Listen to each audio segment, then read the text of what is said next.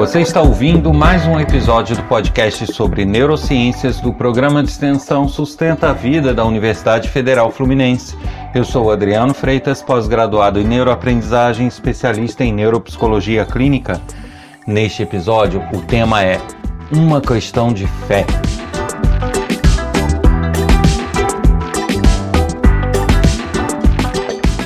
Como todos já sabem, convido a visitarem o meu site www.adrianofreitas.com, pois nele tem bastante informações sobre projetos que eu desenvolvo, materiais sobre as neurociências, trechos de aula, palestras e outros materiais relevantes. De vez em quando aparecem lá cursos gratuitos nos quais eu sou responsável. E também chamo todos, convido a participarem desse podcast enviando críticas, sugestões, elogios, Qualquer tipo de participação pode ser feita através do e-mail podcast@sustenta-vida.com ou pelo WhatsApp código 22 99222 1003.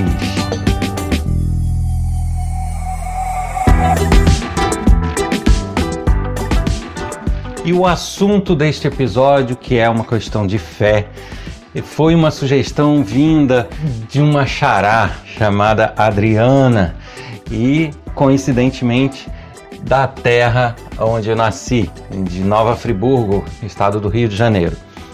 E ela justamente sugeriu que fosse abordado esse tema, né? A fé, o fanatismo, o uso da fé. Bom, e aí eu vou é, abrir uma discussão aqui que eu sei que é um ponto delicado para muitas pessoas.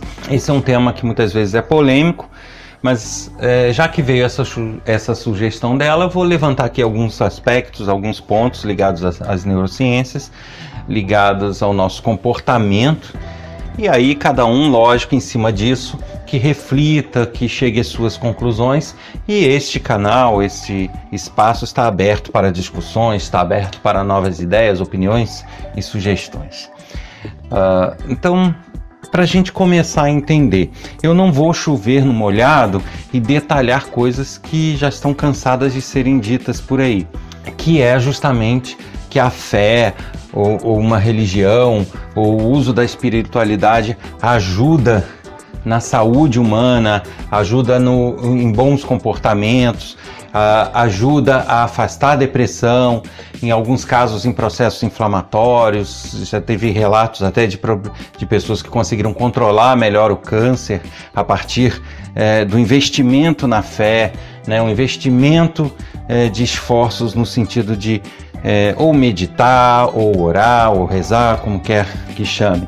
É, por que, que eu falo chover no molhado? Porque se você fizer uma pesquisa na internet ou em meios de comunicação, é o que mais se fala, né, dos benefícios da fé eh, na vida humana.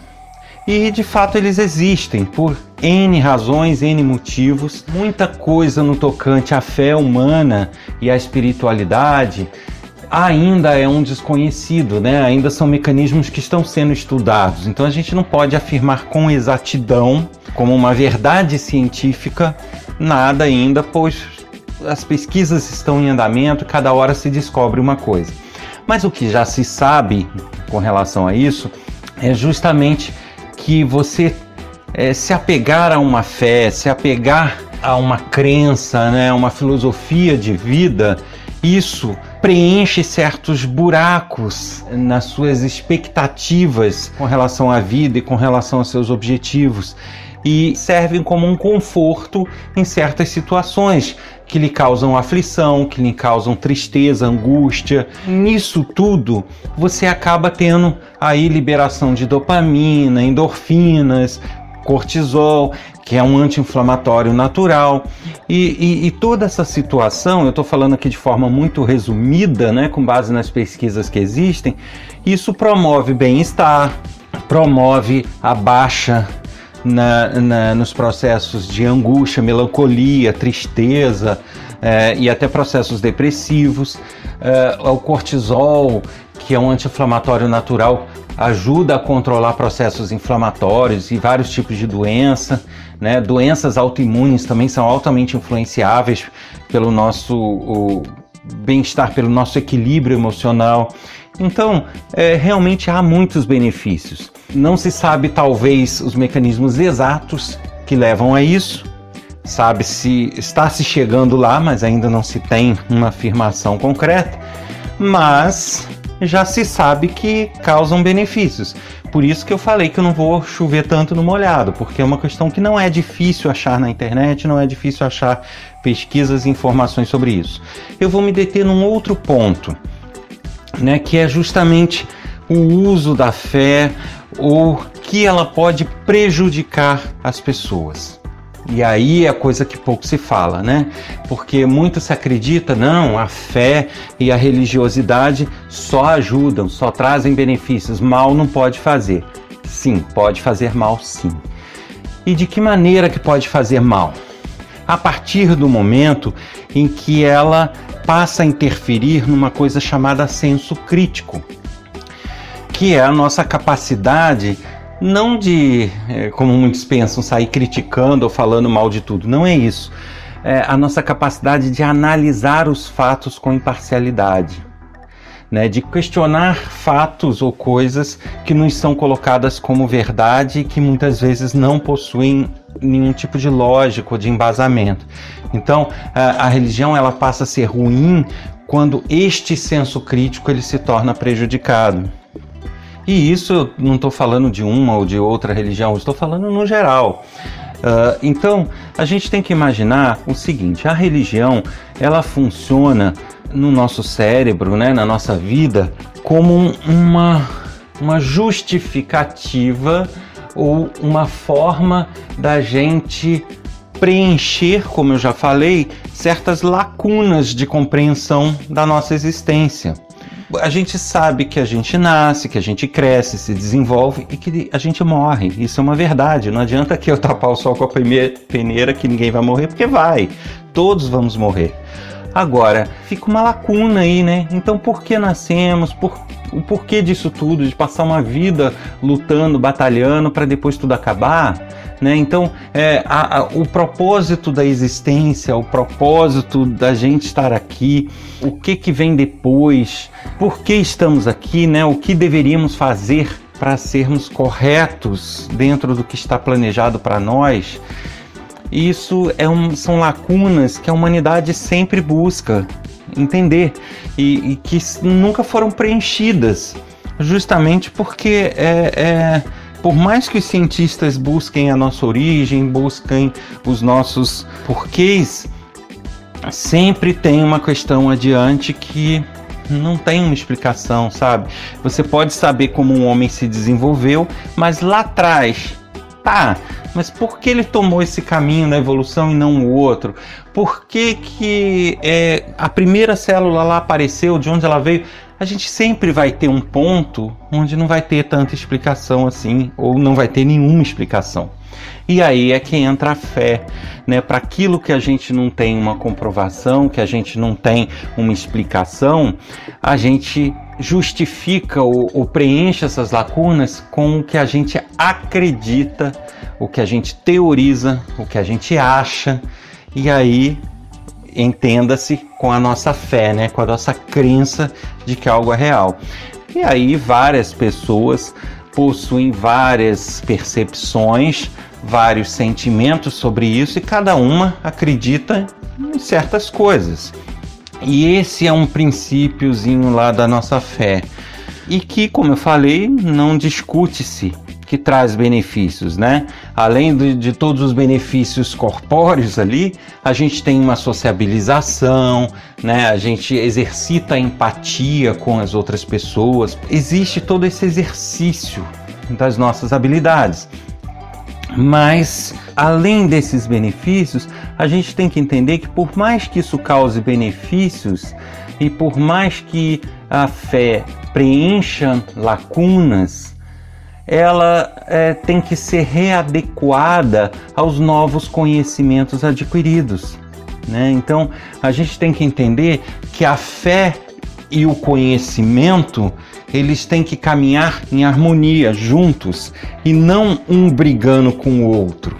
E é isso que é neste ponto que começa o uso maléfico, o uso ruim das religiões e das crenças e da fé né? Porque uh, a gente tem que entender que a fé ela entra para a gente ter paz, para a gente compreender certas coisas ou para a gente nos guiar, saber como agir em determinadas situações, né? Mas eu não posso utilizar a fé contra algo que é um fato, tentando transferir para uma questão de fé algo que é muito concreto, que está na nossa frente. Eu vou falar aqui de um exemplo bem exagerado, né? Mas, por exemplo, eu não posso chegar e pegar um copo d'água e falar que, com base na minha fé, eu afirmo que aquela água não é líquida. Quando a gente sabe que ela é líquida. Né? O fato de eu ter a fé e acreditar que ela não é líquida não vai fazer com que ela deixe de ser líquida na prática, entende? E aí que começam os conflitos onde a fé conflita com a ciência, a fé conflita com o conhecimento.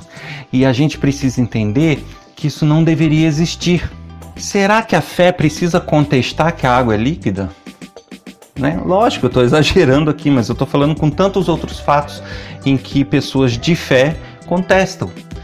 E aí a gente tem que entender o seguinte: para quem não estudou, não tem o, o embasamento de tudo que comprova que a água é líquida, talvez uh, a crença ou a fé de que ela não é líquida seja uma mera falta do conhecimento do porquê que ela é líquida. Quanto mais a gente conhece, quanto mais a gente aprofunda nosso conhecimento e nosso senso crítico, mais a gente precisa readequar e rever nossa fé para que ela ande em conjunto, de mãos dadas com o nosso conhecimento, com, as, com o nosso senso crítico e com a nossa percepção e comprovação de realidade. E é aí que é o lado ruim, é quando as pessoas é, fazem uso de conhecimentos que seriam de fé para impor aos outros ideias que eles desconhecem o assunto e que eles vão acreditar e ter fé naquilo sem essa possibilidade de reavaliar ou de ter o senso crítico de checar se realmente aquilo tem uma lógica ou não tem uma lógica. Se aquilo contradiz algo que já se sabe ou não.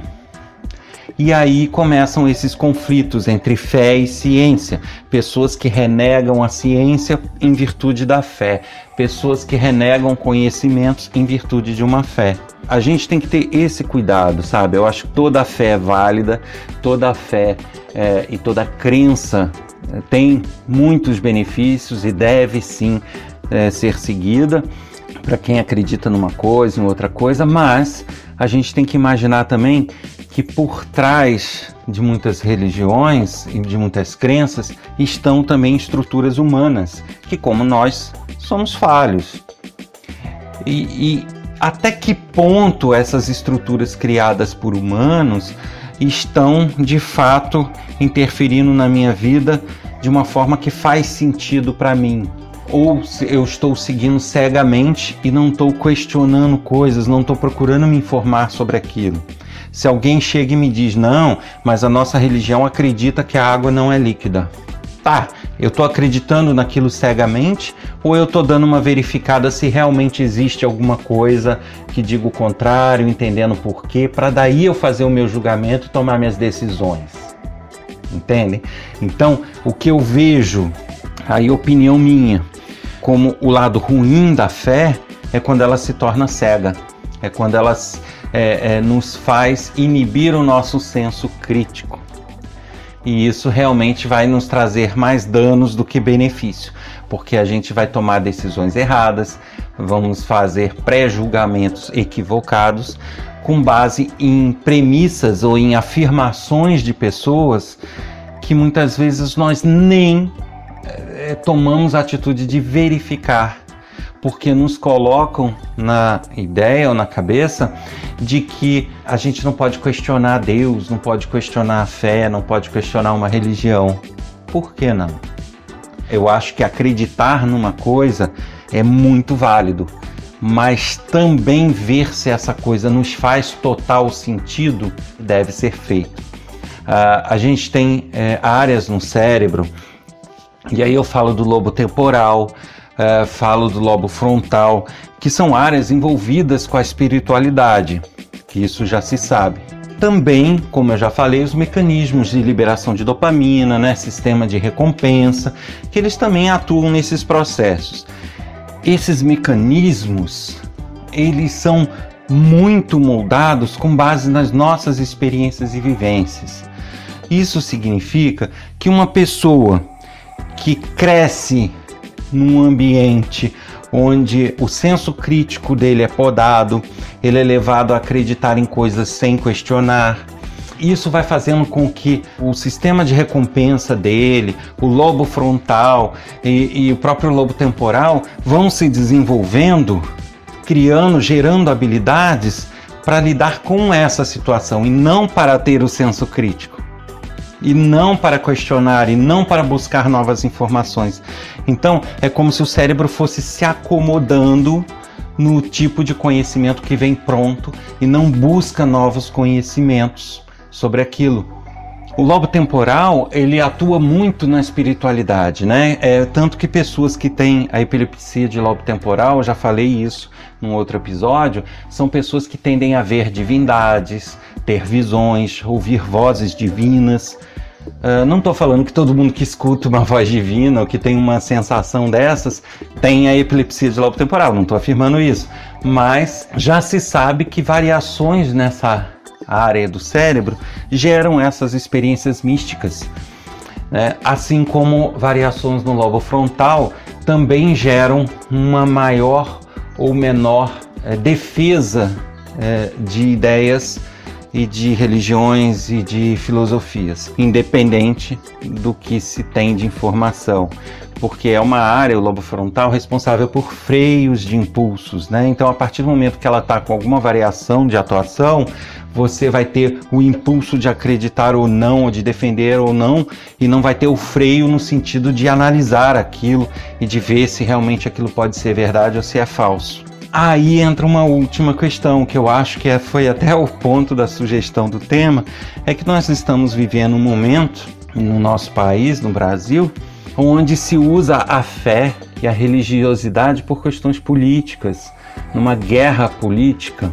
Aí eu não vou falar de um, de outro, mas do fato. Por quê? É justamente se aproveitando de pessoas que já estão com uma estrutura de fé, uma estrutura de conhecimento científico ou de busca por novas informações ou de senso crítico, já modelados de acordo com certas denominações ou certas crenças e que já não buscam questionar, já não buscam outras informações, aí existem pessoas que fazem uso disso para impor vontades ou impor coisas que eles acham para que essas pessoas aceitem, acreditem cegamente e defendam o, o chamado fanatismo.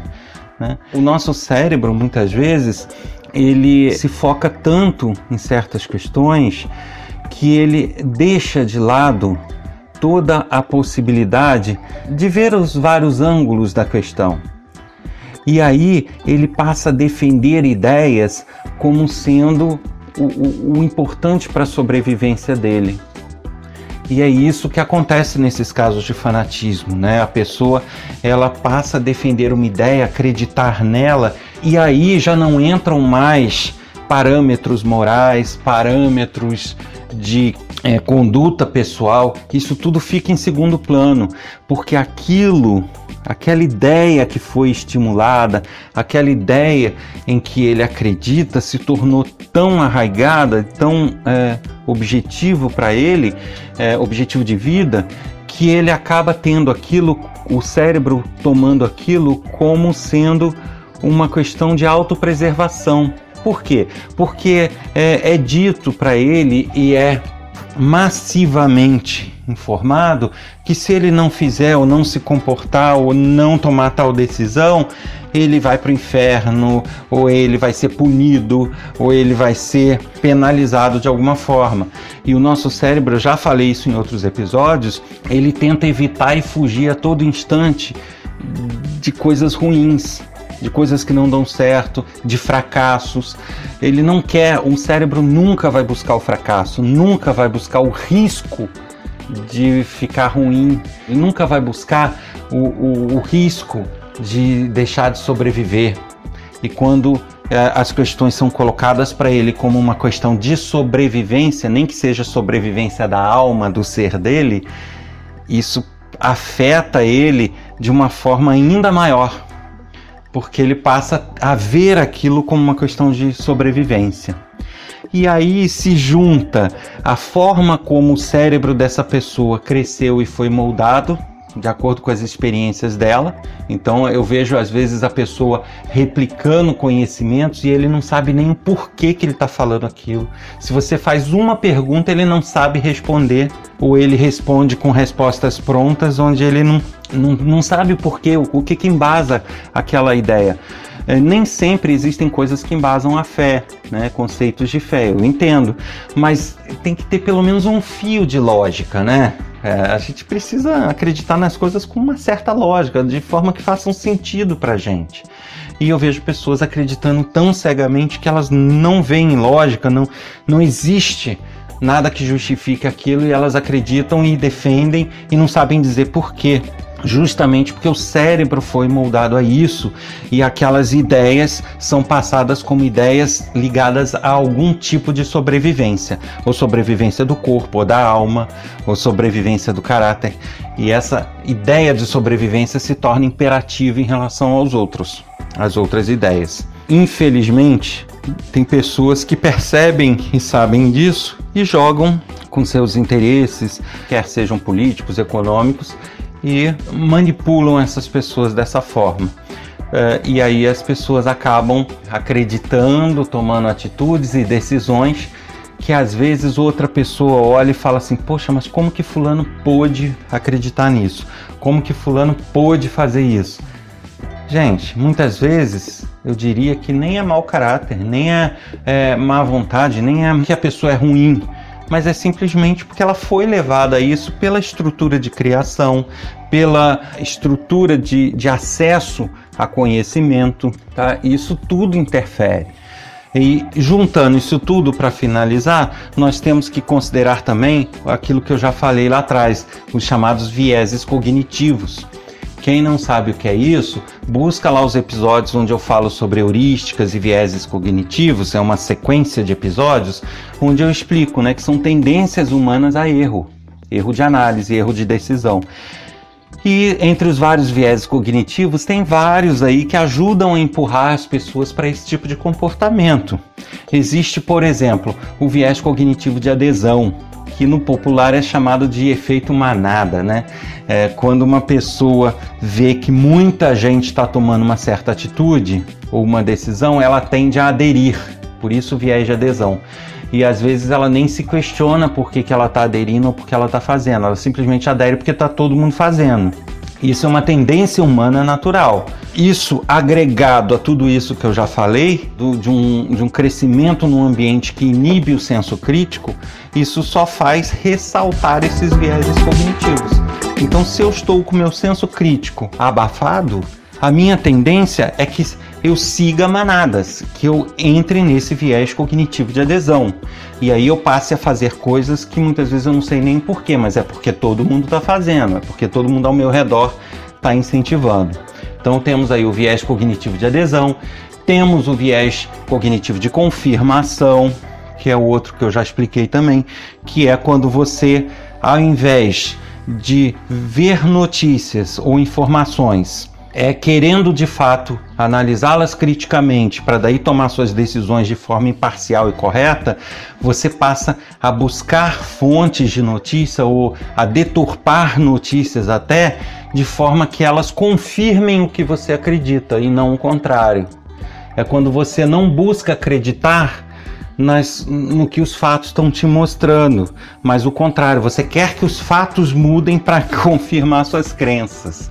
Isso é o viés de confirmação, que é uma outra tendência humana. Então, voltem lá nos episódios que é interessante. Então, um resumo disso tudo é que a gente tem uma questão ambiente social, uma questão criação, né? uma questão acesso à informação e uma questão vieses cognitivos. Isso tudo posto num balaio misturado gera comportamentos de fanatismo religioso e de inibição parcial ou total do senso crítico, ou seja, a incapacidade de analisar friamente as situações.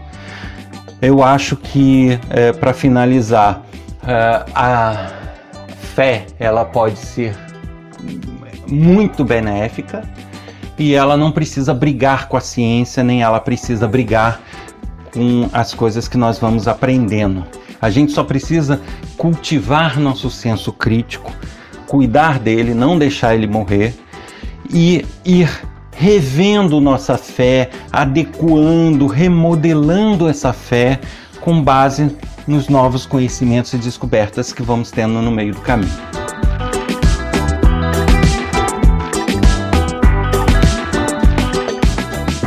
Você ouviu mais um episódio do podcast sobre neurociências do programa de extensão Sustenta a Vida da Universidade Federal Fluminense.